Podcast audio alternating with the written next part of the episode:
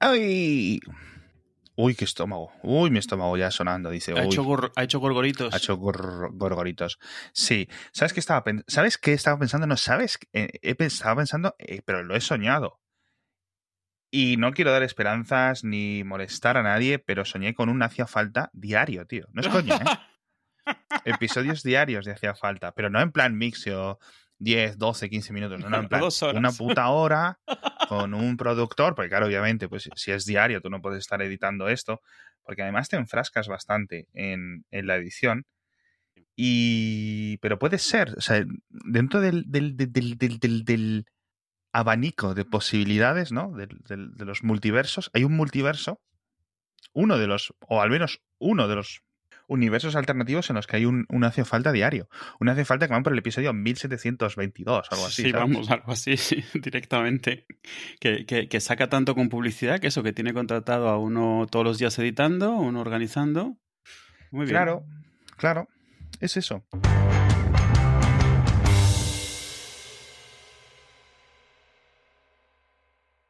En fin, hablemos de otras cosas. Eh, comentar rápidamente de Star Trek, el primero de la tercera temporada de Discovery. Por cierto, así cambiando de tema, de una cosa fresquita a otra. ¿Qué te ha parecido? Bien. A ver, hubo, vi gente que se quejó, no, no por spoilear mucho, es cierto que el, el- la- el- el ritmo cambia muchísimo, especialmente el Sí, primer cierto. episodio. eh, no he visto más, solo he visto el Solo he primero. visto el ¿eh? primero. En el primero, eh, vamos, no sabes muy bien qué está pasando. No sabes que, o sea, la, la última temporada terminó con que todos viajaban al futuro, pero eh, no sabes qué. Entonces, en la- eh, cuando empieza la, tercera temporada ya, ¿no? Cuando empieza la tercera, eh, te muestran, ella ha llegado y no sabe dónde están el resto porque han pasado. ¿Sabes qué es lo que han hecho? Lo mismo que en la peli de Abrams, donde viajan los romulanos y viaja Spock, y aunque entran al mismo tiempo, el viaje en el tiempo salen en tiempos diferentes, han hecho algo parecido. Ella cuando llega no llega al mismo tiempo que ellos, entonces ella enterándose dónde está sin poder contar con nada de lo que esperaba que estuviese ahí. Guay. Como hacen un viaje tan al futuro, es como no tienen necesidad de seguir absolutamente ninguna línea argumental de Star Trek jamás. Sí, eso es lo que hemos comentado. Está en el siglo 32 ahora, Sí. ¿no? Si no recuerdo Sí, mal. y se lo, se lo pueden Y- inventar todo, esencialmente. Sí, de Star Trek, de, de tan adelante en el futuro, porque eh, para la gente que no haya visto todo esto es principalmente siglos 23, 24, etcétera. Eh, en algunas ocasiones hemos visto cosas del siglo 27, del siglo 30, la vi- viaje en el tiempo, eh, la, las guerra, la guerra fría temporal, ¿no? Eh, Sí. Cosas así.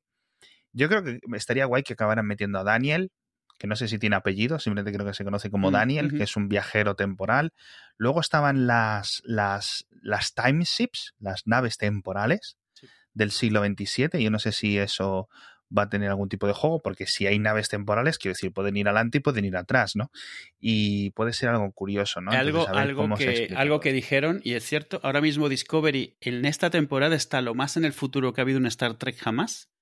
Y, y además en los cortos se han ido lo más en el futuro que ha habido en la historia de Star Trek. O sea, eh, han habido episodios sueltos donde gente de más del futuro de, es- de esta temporada de Star Trek viajaba al presente, digamos. Bueno, al presente de la temporada, de la serie. Pero nunca hemos visto el mundo tan al futuro. Y además ha habido un corto de Star Trek que es mil años después de la temporada 3 que estamos viendo ahora.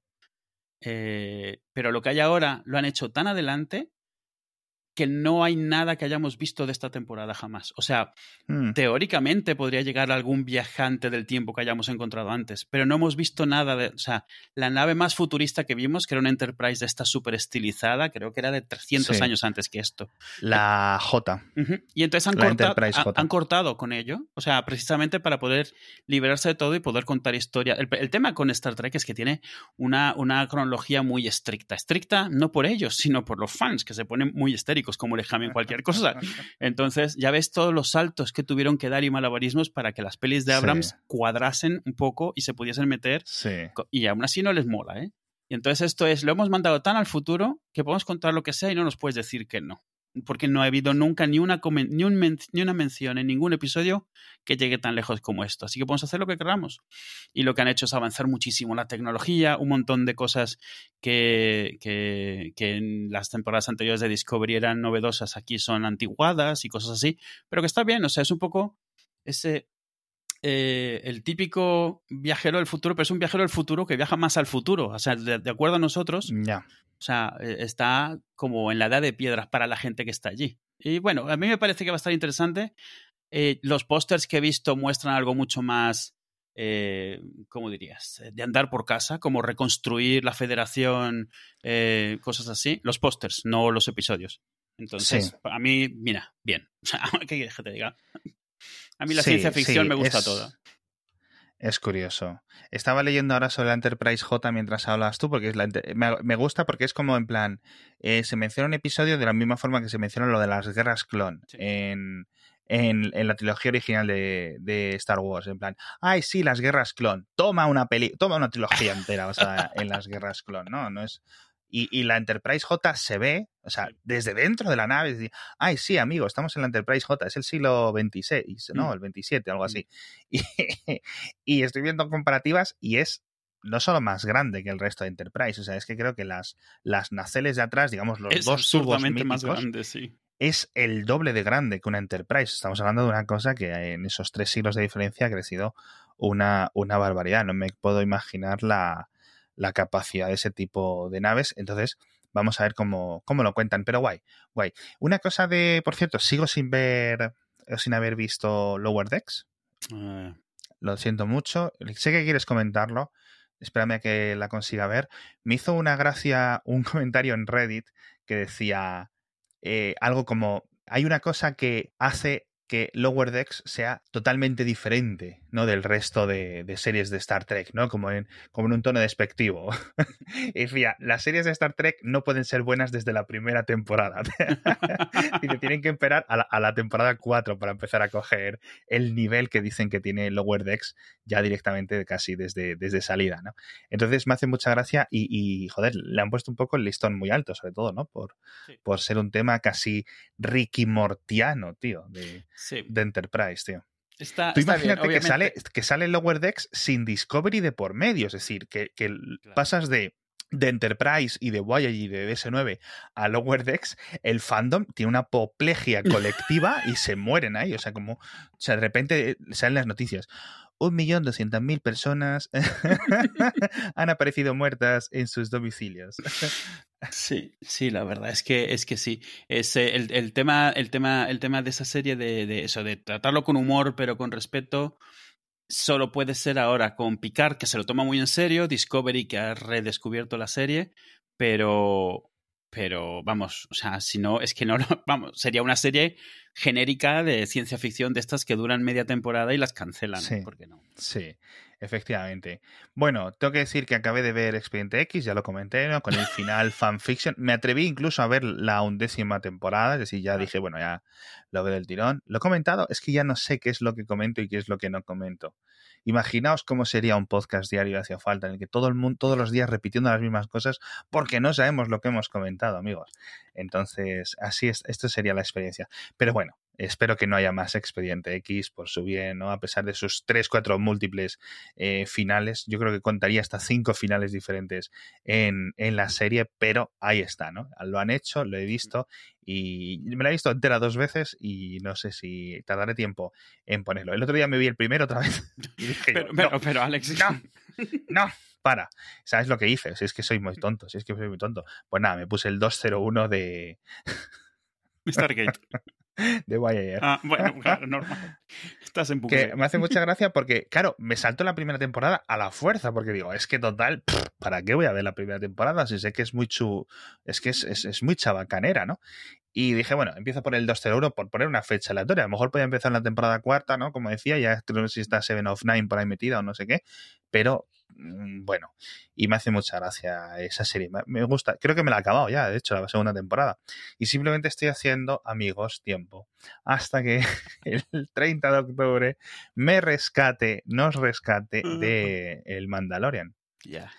Ay, sí, señor. Ay, Mandalorian. Ay, Mandalorian.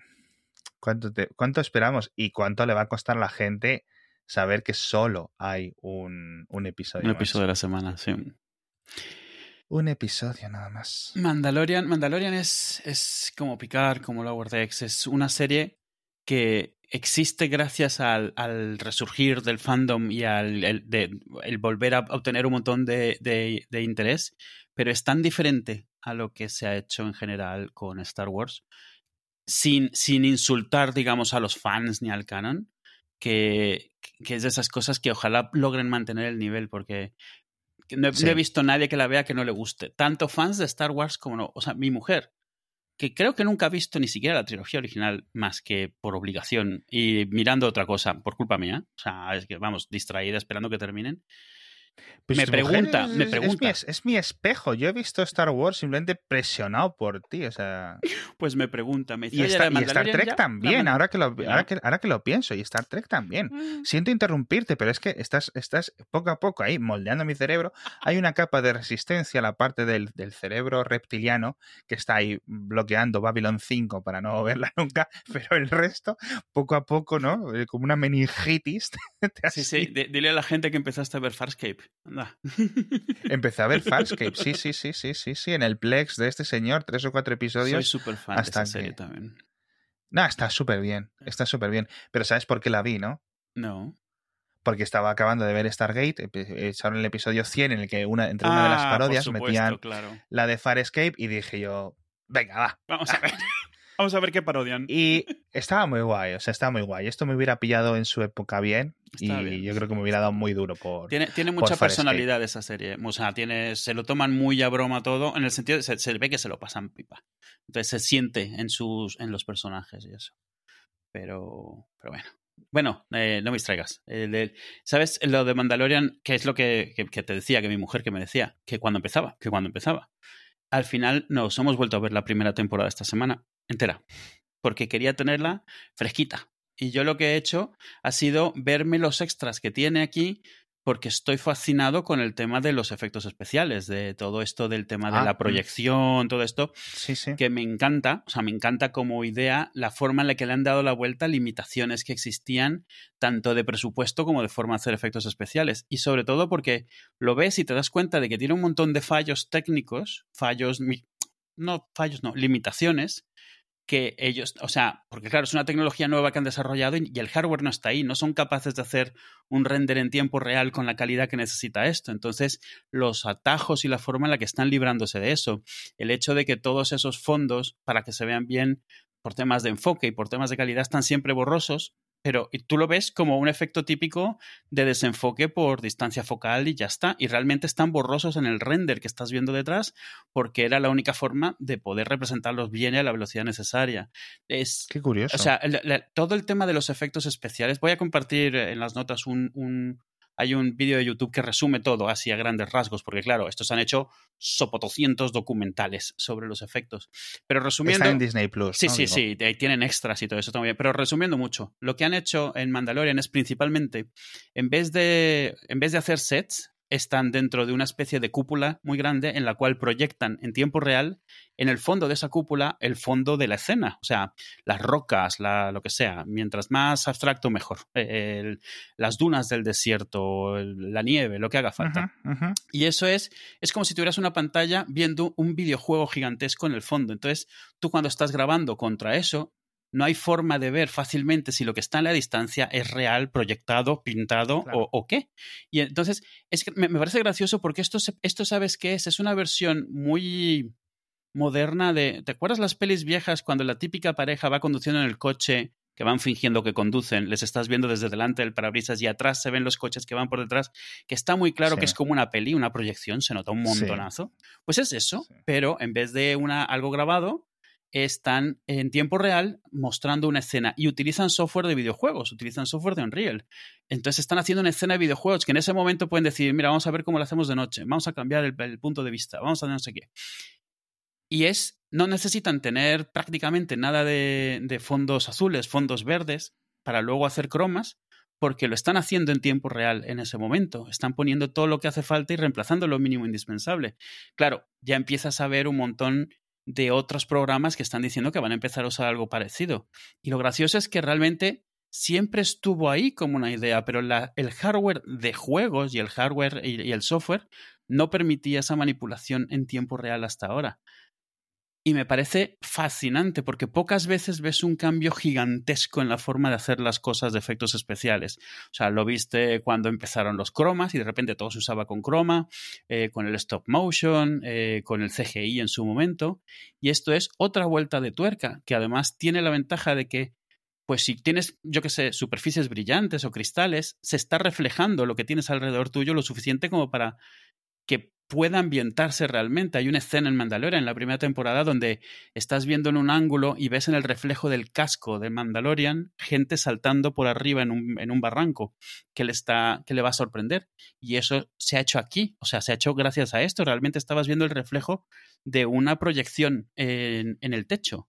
Está, es, muy interesante, me, me gustó mucho además lo machacan mucho y lo ponen mucho, pero cuando ya lo has visto y luego ves la serie ya, ya pillas qué es lo que, o sea, te das cuenta, vale, aquí veo qué es lo que está. Los pocos sets que son reales, muy pocos de, lo, de, la primera temporada son sets en exteriores. Eh, y todos los demás, y, y, muy bien. O sea, me ha gustado. Es de lo que más me ha gustado la serie, al margen de Baby Yoda, obviamente. Sí, que por cierto, entonces dices que todo, o sea, exteriores e interiores se hacen con esta tecnología. Prácticamente no han filmado en, en exteriores, porque se ha hecho con esto. Y mucho de interiores también. Ves que, bueno, en Star Wars interiores puede ser un, alma, un, una, un eh, ¿cómo dirías? Un hangar muy grande. Ese hangar no existe. Eh, Y en interiores, los sets, o sea, yo que sé, dentro de la nave, obviamente sí la han hecho, dentro de su nave, o dentro, yo que sé, eh, cuando va a Tatooine, a Mos Eisley, eh, ahí sí han hecho un par de sitios, cuando se meten en una cantina, lo que sea, eso sí. Pero en general, la mayoría de exteriores no están hechos en realidad. No se han ido a, a Túnez, como en las pelis, para grabar nada en el desierto. ¿Por qué? ¿Para qué? No hay necesidad. Mm. Está muy bien. Sí, no han, hecho prácticamente miniaturas porque no hace falta. Sí que han hecho muchos sets parciales para filmar partes de miniaturas, eh, como la fortaleza de los Jaguas y esto que sale ahí. Sí. Pero solo lo, lo, que necesitas para encuadrar, nada más. O sea, cero más. Increíble. Quiero comentar un tema de Baby Yoda, pero hay un montón de cosas que nos, nos ha ocurrido otra cosa. Caemos hacia arriba en este programa. Mm, Disney nos ha vuelto a patrocinar, decirle, oye, que decir, tenéis que decirle a vuestros oyentes que se estrena Mandalorian el 30 de octubre, que está exclusiva en Disney Plus, que viene esta segunda temporada, y nosotros, nosotros se lo vamos a decir. Entonces, bueno, pues es que tampoco sabemos mucho más que contaros que no os estemos contando estos 50 minutos casi de, dedicación exclusiva. Pues eh, eh, lo, bueno de esto del, episodio semanal, para que nos dé tiempo todo a masticarlo, a mí me gusta la, sensación híbrida, ¿no? de, de, los tres episodios para quitarte el mono y luego ya el resto. Ese, ese híbrido entre, entre ambos sentidos. Y luego, pues me hace mucha gracia que esté ahí Carl Weathers. sí, me, cada vez que lo veo es que digo, ah, mira, Carl Weathers. Te lo juro, me tiré la primera temporada diciendo, eh, Carl Weathers. Bueno, a mí, cuando salía Werner Herzog me tenía un poco como, pero ¿qué estoy ah, haciendo aquí, por favor? Yo. Y por supuesto, eh, Esposito, que está ah, ya es obligatorio, que si tienes, si necesitas un malo mm, con cierto tipo de perfil muy específico, pues llamas a Giancarlo Esposito y haces su personaje, que es como Resident, no él hace su personaje. Mientras no hable español, perfecto. Y además parece que está abriendo poco la boca, con lo cual está haciendo el típico eh, antagonista malvado que no, que no habla mucho. Y lo de Gina Carano, por ejemplo, que por cierto, esta tía venía del, del Wrestling o venía de la MMA o de dónde viene. Sí, sí, sí, viene de lucha. Eh, y se le nota, es una mala bestia. No, no, claro. Sí, sí, no. Si es que me da y me rompe, tío. Y, y bueno, obviamente Pedro Pascal, que me hace mucha gracia porque es el protagonista, pero es que no se le ve la cara en ningún momento. sí, uno de los memes muy graciosos era justo eso, que él iba, él grabó todas sus líneas de toda la primera temporada en media hora, eh, que fue el primer día, y, ya solo cobró el cheque. Pero él hace, ¿no? Él se pone el casco. Se supone que él, él actúa, él es el, o sea, no es no es alguien disfrazado y él pone la voz, es él. O sea, se supone que es él. Eh, pero Vamos, no sé por qué, no hace falta. en fin, ya sabéis, eh, Disney Plus, yo creo que el gran éxito de, Disney Plus, la gran sorpresa fue el Mandalorian el año pasado, la segunda temporada yo creo que va a ser mejor. Y ya digo, 30 de octubre, todos va a verla, queráis o no, o sea, que estáis obligados, vamos a ir pasando, ahora que hay un estado de alarma, yo voy a hablar con el presidente y voy a ir por vuestras casas diciendo, ya, ya. Haciendo preguntas trampa. Episodio 203 ¿Qué ocurre? Pues eso.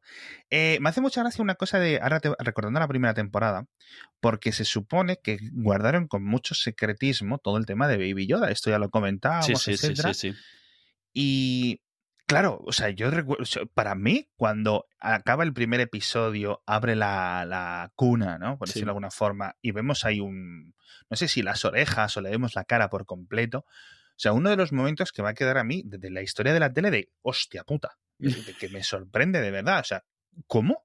Porque ni, ni trailers ni nada. Y aquí, ciertamente, esto es un puntazo para los de los anti-spoiler, ciertamente. O sea, aquí me, tengo que decir, oye, pues mira, aquí, en esta parte, con esta connotación, ¿no? Es la, la, excepción que confirma la regla, ¿no?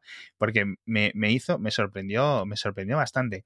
Y claro, la parte mala de, del secretismo es que no había juguetes. Yo recuerdo claro, sí. poner Baby Yoda en Etsy y querer llorar, querer sacarte los ojos de las cosas que veías, de las cosas que había. porque Disney no se había puesto a hacerlas porque hubieran spoileado, es decir, ¿qué cojones hacen? Sí, en el momento en, el que lo mandes a, en el momento en el que lo mandes a fabricar, te pasa lo que le pasa a Apple con los iPhones, empiezan a colarse las fotos, los prototipos, las cosas. Yo, a mí lo de Baby Yoda yo vi el episodio por mi cuenta, solo, porque claro, no, Star Wars, ¿a quién voy a liar? Cuando vi eso, te lo juro que yo soy responsable por lo menos de 15 o 20 personas que viesen el, episodio luego, de o ponérselo yo y volvérmelo a ver, o insistirles encarecidamente que lo viesen, con tal de que llegasen a esa escena, sin decirles de qué era, ¿eh? O sea, es maravilloso como estuvo hecho. Y claro, por supuesto, o sea, ¿dónde consigues uno? Los salían entre, entre los que habían de ganchillo, que bueno, estaban más o menos cucos, pero luego los que intentaban parecerse, que es como, no, no, no, no, no, no está listo no está listo. Y luego, en plan, porque se, se, estrenó más o menos por esta época, ¿no? Qué, ingenuos éramos. Me siento que estoy hablando de 2019 como si estuviera hablando del 2010 o algo así, te lo juro. Es fascinante. Y, y en plan, bueno, pues para Navidades llegará algo, ¿no? Para saciar como Disney, ¿no? Y al final no, porque no, no estaban listos y había cosas. Y es justo, todo lo saco porque acabo de leer antes en, en Gizmodo Estados Unidos uno de un Baby Yoda de radio control que, se, que anda, anda, o sea, decir, obviamente no sé si tendrá unas ruedas o algo así, pero como que tiene el movimiento muy del Baby Yoda de la serie. Sí, sí, como debajo de su túnica tendrá algún motorcito o algo así y, y, cuesta 60 dólares. Y yo lo veo, el aspecto que tiene en los vídeos que, que, han puesto en, la web. Es de Mattel el chisme este, no es nada en plan muy especial, le digo, son unos 60 dólares, con lo cual esto llegará a todas las casas este, este, este, estas navidades. Y tiene una pinta súper buena. Yo recuerdo los Baby Yodas del año pasado, bueno, no, de este año. Sí, sí pero los primeros que salieron, que eran muy caros y que la gente los compraba, y había tres, es decir, que, que, no. Así que yo sospecho, vamos a ver por dónde van los tiros, porque Disney ha descubierto oro. Yo, yo me pregunto. Cuando Disney descubre oro. Sabemos lo que ocurre, ¿no? yo, yo, yo, yo me imagino que al que sea que se lo. A ver, todos ahora vemos a Baby Yoda y es como, uno, quiero uno, gracias, por favor, 17 más, gracias. Pero ¿quién llegó por primera vez a la mesa y puso un, un, boceto de, de Baby Yoda y dijo, ¿esto qué tal? O sea, Porque tuvo que haber alternativas, ¿no? Claro, y tuvo, y es que tuve a Yoda normal. ¿A quién se le ocurre que esa cosa pueda ser Cuca? O sea, de verdad, o sea, es horroroso el, personaje. A mí me gusta mucho lo que tú quieras, pero es horroroso. El, estuve por ahí viendo el que este fue el diseño original de Yoda y es como muchísimo más eh, gracioso, caricaturesco o algo así. Y a lo que llegaron es un buen término medio. O sea, es descaradamente eh, cuco pero es feo. O sea, que está bien. Es un poco. Es como el balance de ET en su momento cuando salió, que era horroroso, pero cuco, o sea... no, no, ET no era cuco. No, no, no, digo en su momento, en su momento. Nunca había habido un alienígena con ojos muy grandes, con esta entrañable. Los gremlins, los gremlins, sí. No, los gremlins no, los mogwais, perdóname. Vale, perdón, perdón, perdón, tienes razón, el otro día la estuvimos poniendo. Pero es muy similar, el Baby Yoda mm. y un mogwai eh, tienen las mismas dimensiones, proporciones. Y decían que hay una cosa que nos atrae a nosotros, a los humanos y a otros mamíferos hacia este tipo de criaturas, eh, ¿sabes? Como en cierto sentido, como un es el tamaño de los ojos. Sí, pero el de las orejas, ¿qué? no lo sé, pero yo creo que son los ojitos, ¿no? Sí, sí. Y sí. el, el cuando hace y cuando mueve Sí, los cosas, pujidillos, y- sí, sí. Sí, que sí, sé, que Porque que- además que- se suponía que tenía como... ¿Cuántos años se suponía que 50. tenía? ¿90 años? Así. 50. 50 años, cierto, 50 años. Sí, la verdad es que... 50 años de pañales. tío. Oh, También fíjate lo raro que es en Star Wars que haya un bebé de cualquier tipo. O sea, normalmente son de relleno en una escena para decirte cómo nació alguien que luego lo conoces de mayor. O sea, no sí. ha habido los gemelos Skywalker, Anakin de joven y ya está. No ha habido más bebés en Star Wars. Entonces esto también es como... Sí, o sea, mm, bebés así cierto. que duran más de dos segundos en pantalla. Entonces es un... Sí, sí, sí. Es a lo que me refiero. Aparte de que la serie no toca prácticamente nada, aunque tiene un montón de guiños, no toca nada del lore de Star Wars, eh, del, del normal, del estándar, digamos, de la línea principal. Pero está todo ahí, tiene todo lo que necesita. Tiene, tiene un androide que se vuelve entrañable inmediatamente, que primero es gracioso haciendo lo que hace, luego es entrañable, luego lloras cuando desaparece y te gustaría que volviese. O sea, tiene criaturas, tiene, no sé, o sea, es Star Wars sin ser Star Wars y está perfectamente. Es un poco como, Sí. no sé. Es curioso que haya unanimidad en un fandom, ¿no? Lo comentábamos sí, antes sí. con lo de Lower Decks. Especialmente en uno esto- tan distinto a lo que ese fandom suele pedir y, estar, y esperar. Sí. Y me hace mucha gracia lo de Baby Yoda porque no se llama Baby Yoda. No. Primero no sabemos el nombre, obviamente. Pero que además no se cortan ellos en que no le dan un nombre. Es de Child, todavía No, no, están los juguetes. El niño. El niño. Y ya está. El, sí, El niño Torres. Pues este que pones, el de radiocontrol, además es que se ve que le han puesto que era un fallo en, uno en varios de los juguetes que salieron, y es que es blando, no, Ajá. no es de plástico duro. Entonces tiene varios movimientos, entonces las orejas se le mueven, eh, la cara se le, se le mueve, mientras que los que salieron son rígidos y no. Claro, Claro, los ves y los tocas y no es lo que esperabas. sí. O falla el tamaño, o falla el precio, o falla lo que hace. Y este de Radio Control, la verdad es que me hace mucha, mucha gracia. Yo creo que han dado con la tecla. Debe hacer mil experimentos, mil prototipos hasta que han dicho, venga, va, este tal.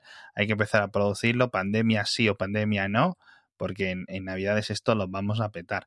Entonces me hace, me hace mucha gracia porque es como si en plan, bueno, pues las Navidades ya está decidido qué es lo que va a ganar. ¿Sabes? Como hay otras Navidades en plan, ¿qué va a ganar? ¿Qué Ya va a sabes ser con el- qué el te van a dar chapa, la chapa a los niños y los no tan niños. Sí, sí, sí, sí. Es curiosísimo, es en plan la Play 5 y esto. Sí, sí. Es como ver el futuro. Que por cierto, hablando del futuro, ¿va a salir Ahsoka Tano en esta temporada o es de la siguiente? Ah, Se dice que sí, creo que ha habido varias... No, sí, sí, porque habían dicho ya hasta la actriz. No, sí, sí, se supone que sale esta temporada ya. Mm.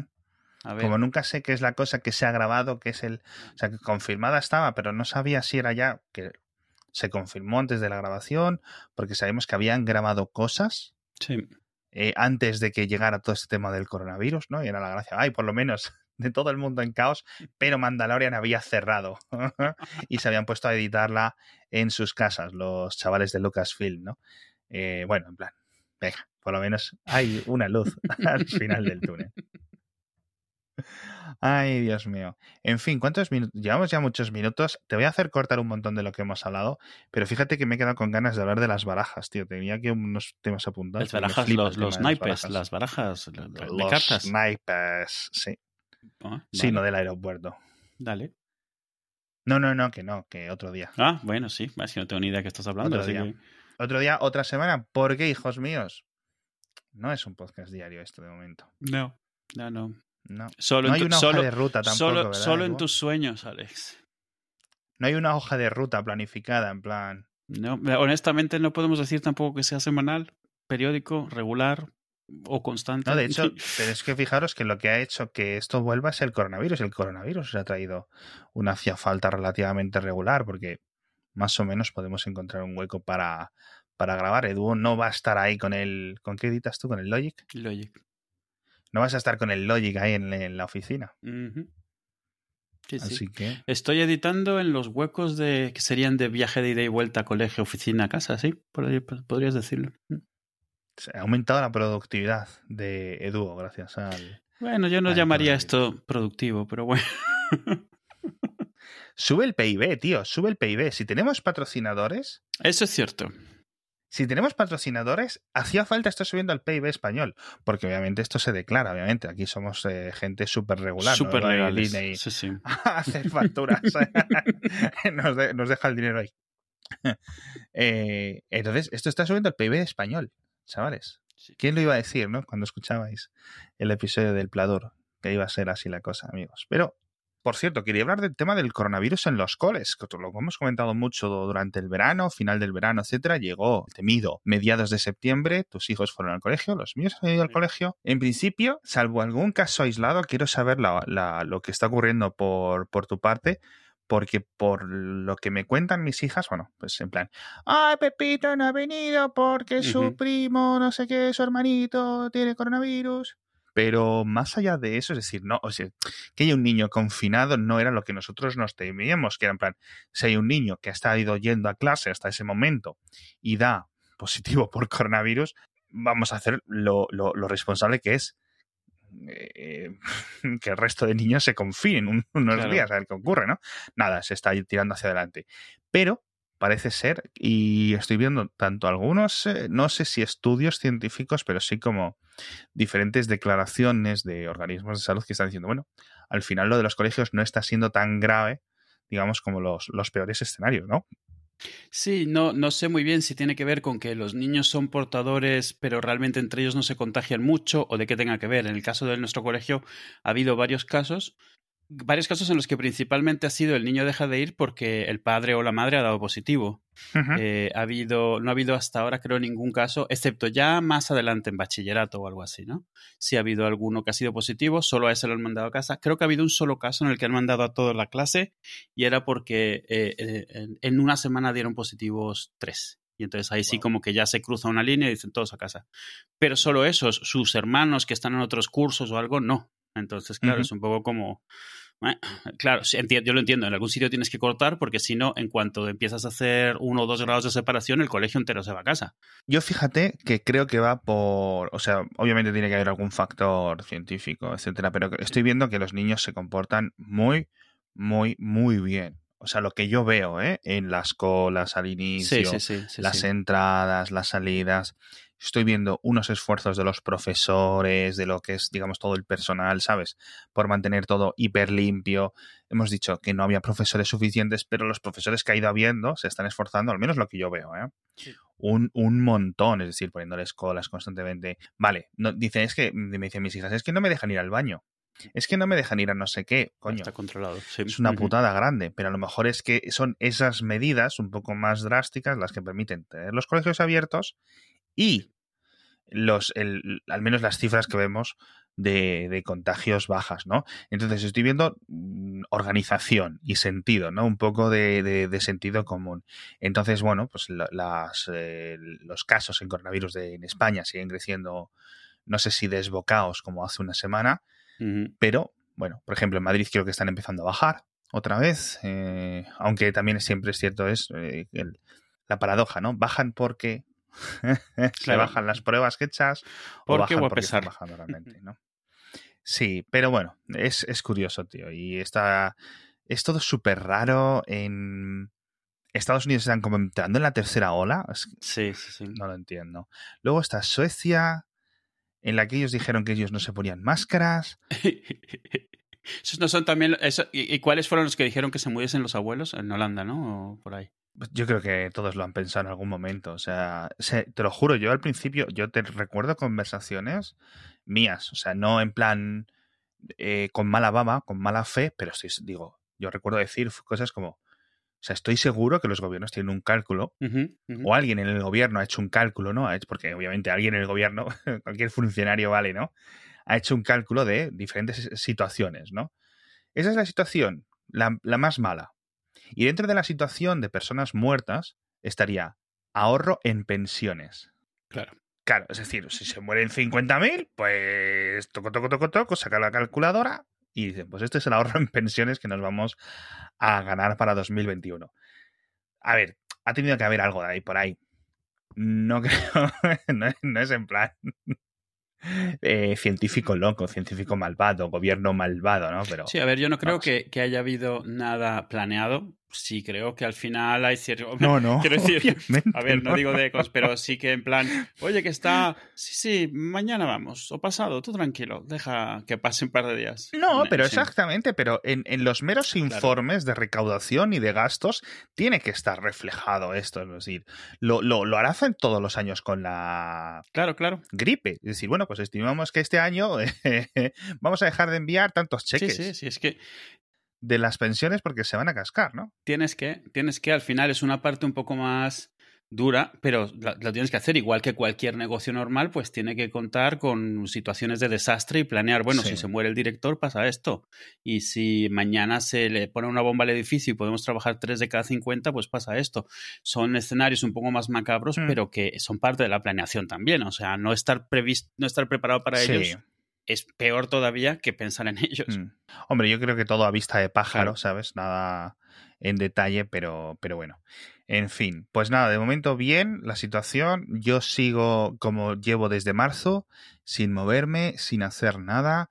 Han, han, confinado mi barrio, han confinado el barrio de mi madre donde vive en Madrid, eh, están confinando las zonas por allí por León bastantes, nadie puede moverse. Eh, si a mí me dices el 11 de marzo que nos mandaron a casa que el cumpleaños de mis hijas en noviembre y en diciembre no lo iban a poder celebrar porque seguiríamos con esto. O sea, lo van a poder celebrar, pero vamos a estar nosotros cinco en casa porque es que es que ni mi madre, no es que no pueda venir, es que hay múltiples restricciones que le impiden venir. Sí, sí, sí, que, no es, que no es una sola. Exacto. Las condiciones de no sé cuánta gente en la casa, que no son del grupo familiar, pero luego no puede cruzar la frontera entre una comunidad y otra.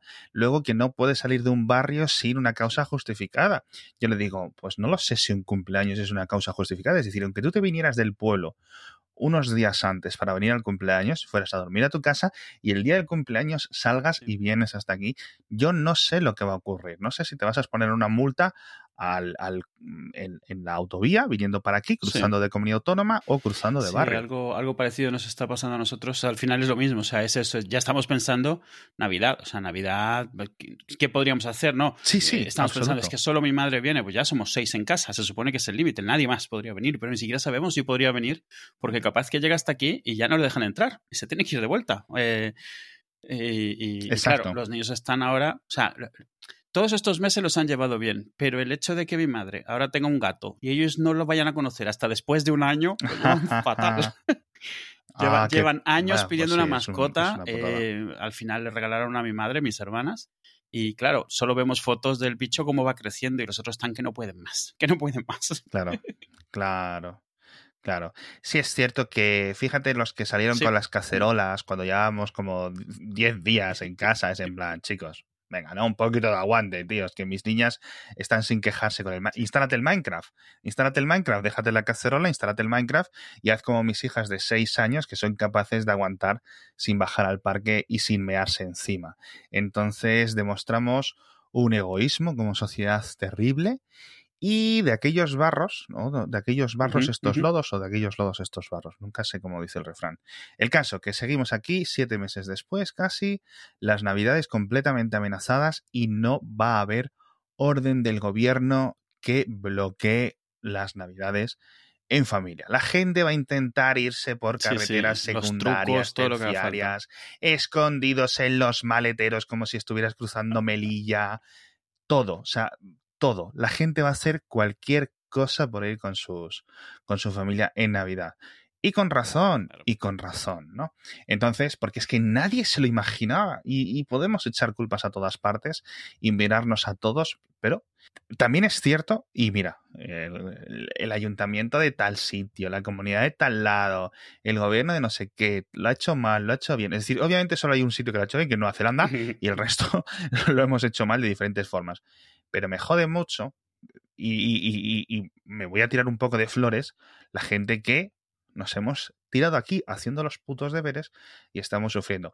No sufriendo mucho, ciertamente, porque no es un sufrimiento para mí, es decir, compro más online, salgo menos a la calle, tampoco es que me esté llorando, pero ciertamente, ¿no? Es decir, que, mi mujer y yo hemos tenido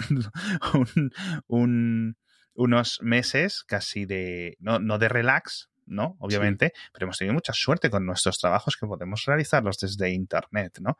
Entonces, eh, es muy fastidioso que sigamos así y mm, va a ser curioso ver explotar el mundo en unos meses.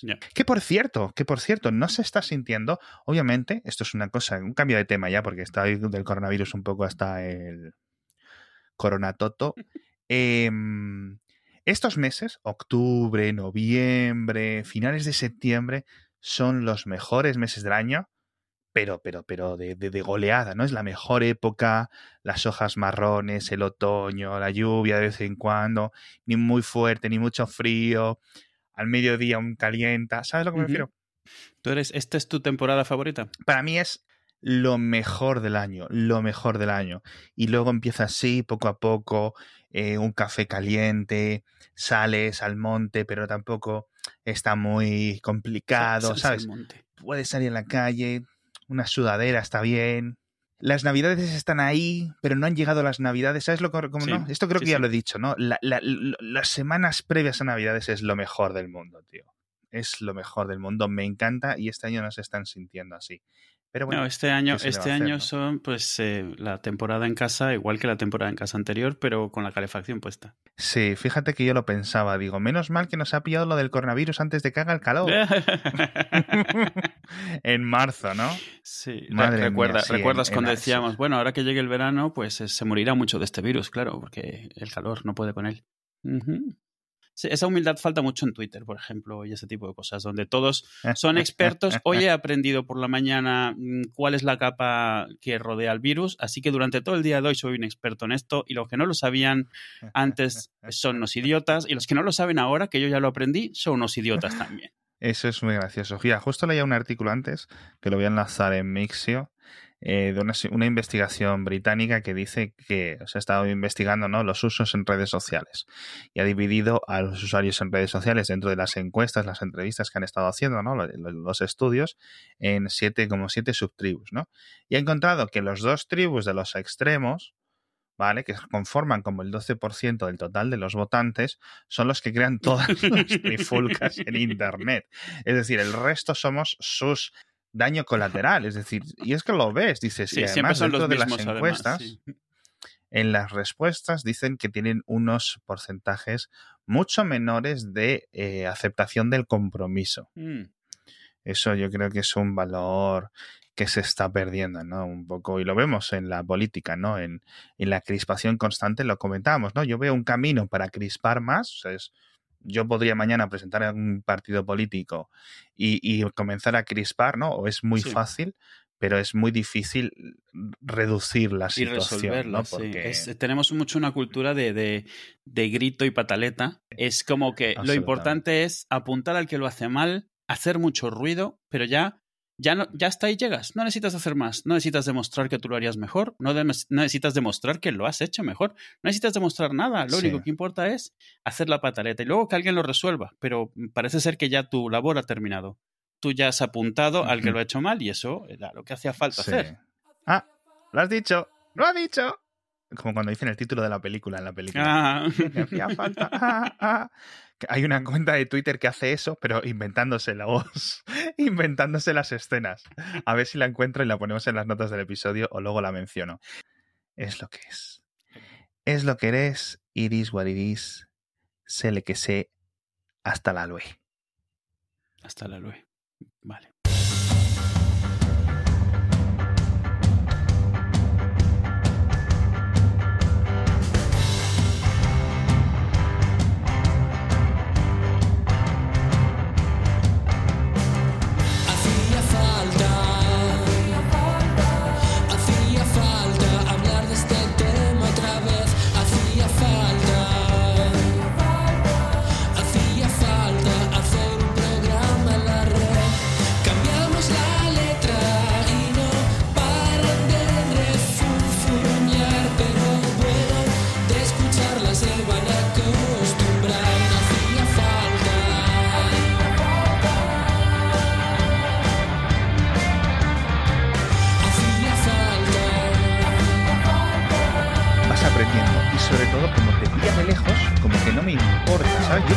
Mismo sé más sobre el Tribunal Supremo de Estados Unidos que sobre el Tribunal Supremo de España y es que no me importa.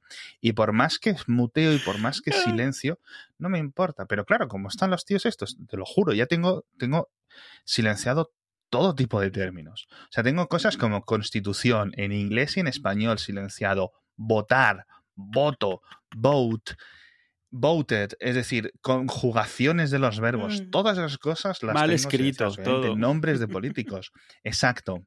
Es increíble. O sea, mi lista de, de- de- de silencios, creo que una vez lo compartí contigo. Tengo hasta silenciados emojis. Sí, páginas y páginas. Yo solo tengo silenciada una frase, nada más. Sí, sí. ¿Cómo es? Dentro hilo o abro, abro hilo, o algo hilo, así. abro hilo. Esos no los veo. Mi, mi Twitter Es- es... mucho mejor desde entonces. Y bueno, por cierto. A ver, déjame un segundo que quiero ver lo que quiero hablar. Se me la, la pinza. Joder, déjame, que no puedo enlazar todo, no soy tan profesional. A ver. Hombre, tampoco es que te dediques a esto.